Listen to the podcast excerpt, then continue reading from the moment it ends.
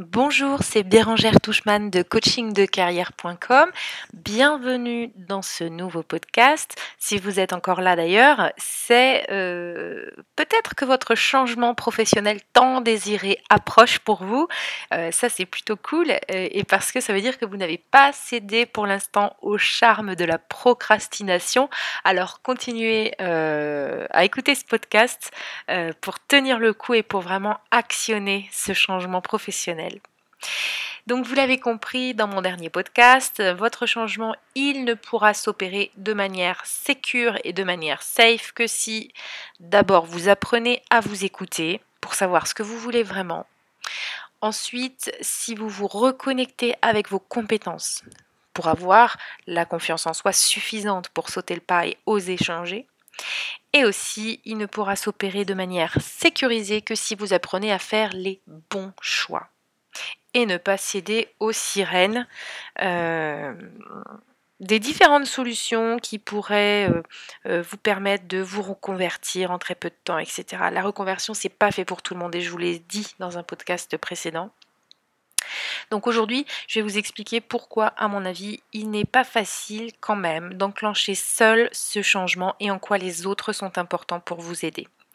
Alors pourquoi est-ce qu'il est si difficile de prendre son changement professionnel en main quand on est un peu seul au monde?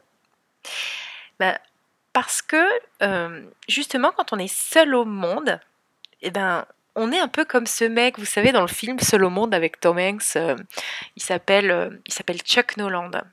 Vous vous souvenez de ce gars? C'est le vrai nom euh, du personnage en fait. C'était une histoire euh, vraie ou inspirée de faits réels, donc qui était jouée par Tom Hanks dans ce film.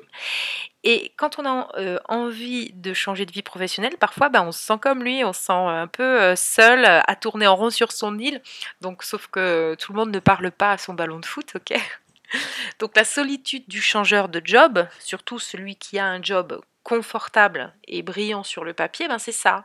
Vous vous retrouvez seul, vous n'avez pas de méthode pour changer, vous ne savez pas euh, par quel bout entamer votre démarche, vous êtes seul devant la pléthore de dispositifs nébuleux d'accompagnement institutionnel qui existent, il y a plein de trucs qui existent et vous ne le savez pas forcément parce que ça communique tellement mal et c'est tellement peu accessible.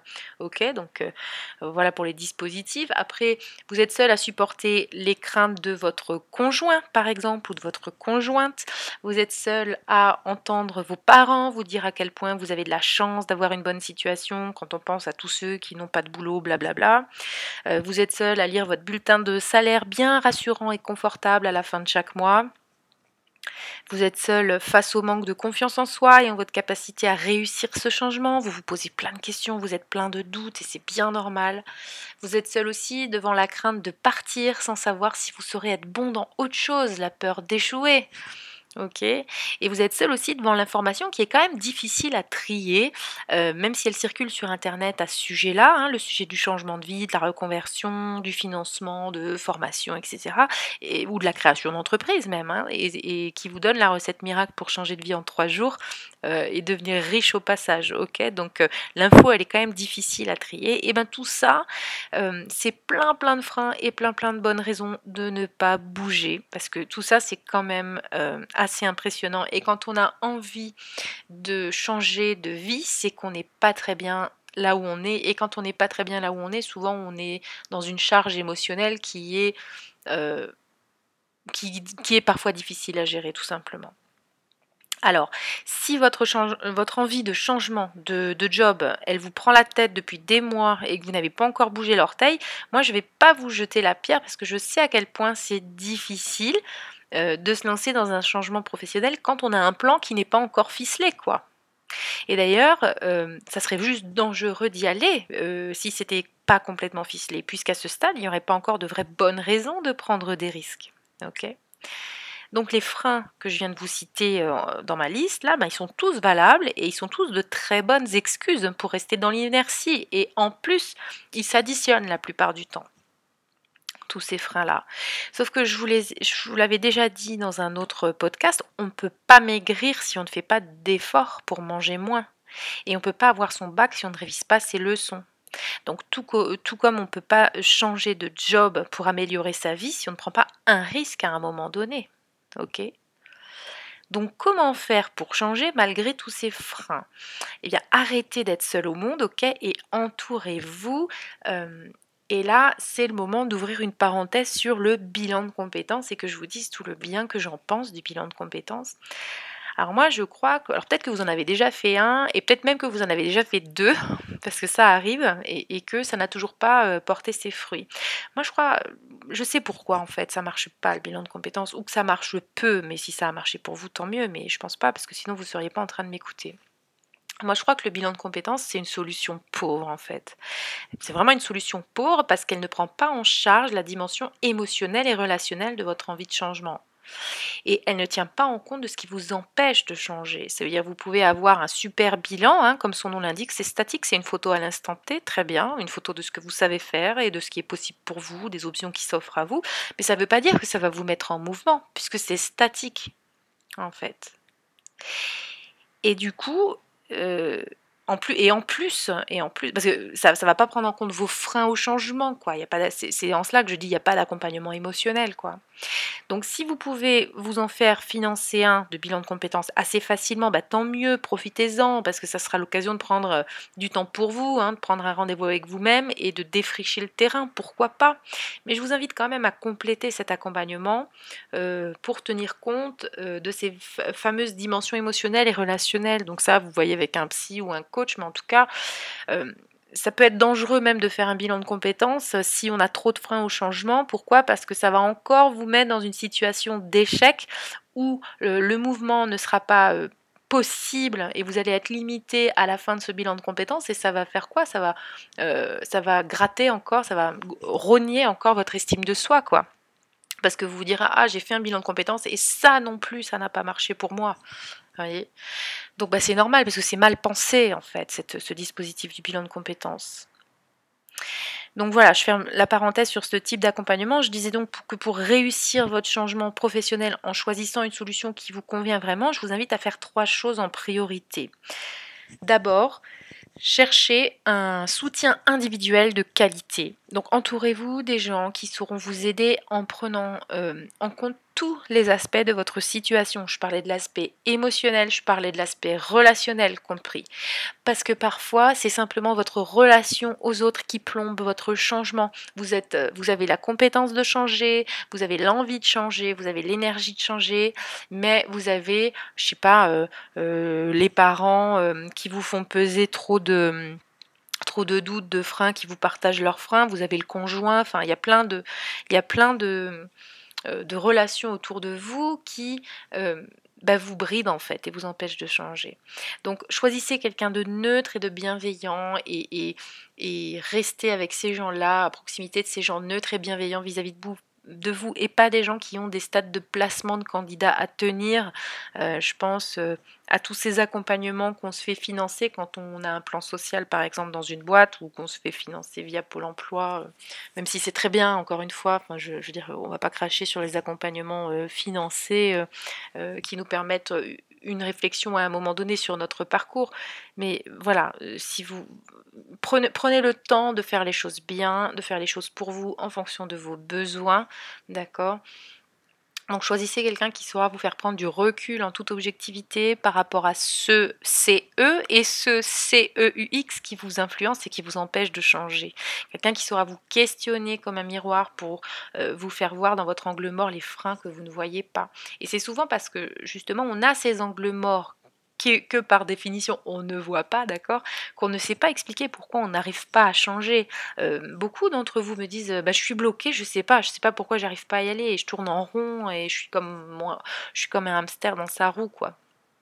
Donc ça, c'est faites-vous accompagner individuellement, mais mais aussi chercher le soutien d'un groupe.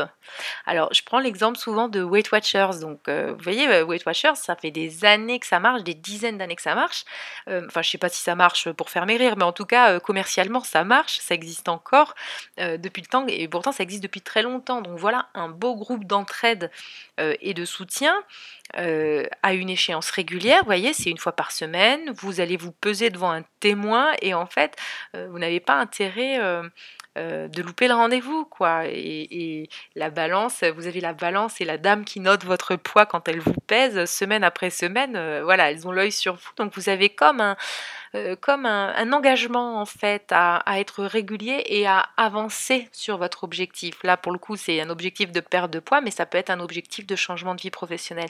Donc trouvez le soutien d'un groupe. Alors il y a pas mal de groupes sur Facebook. moi, je tiens un groupe privé sur Facebook pour mes clients qui est le groupe des super changeurs et que j'anime tous les jours et je fais, euh, ça, permet euh, à chacun d'avoir bah, le soutien et l'entraide euh, des autres. Donc ça c'est assez intéressant, mais voilà, il y a certainement d'autres groupes aussi. Si vous êtes plus sur de la création d'entreprise, il, y en a plein des groupes de création d'entreprise. voilà, donc il y a un beau groupe, trouvez-vous un beau groupe d'entraide et de soutien, effet motivation garantie donc il y a Facebook, il y a, des, forums sur le net, il y a du co-jobbing peut-être dans votre ville ou peut-être même en ligne, il y a des meet-up euh, qui sont organisés auxquels vous pouvez vous rendre, il y a des associations qui sont là pour vous aider. Donc trouvez ce qui vous convient le mieux. Donc c'est super utile le groupe et ça booste en cas de coup de mou. C'est pour ça que, hum, que j'avais créé ce groupe-là, le groupe des super changeurs, ok? Ensuite, troisième euh, chose que je vous conseille vivement euh, de faire, euh, c'est de vous financer vous-même votre changement.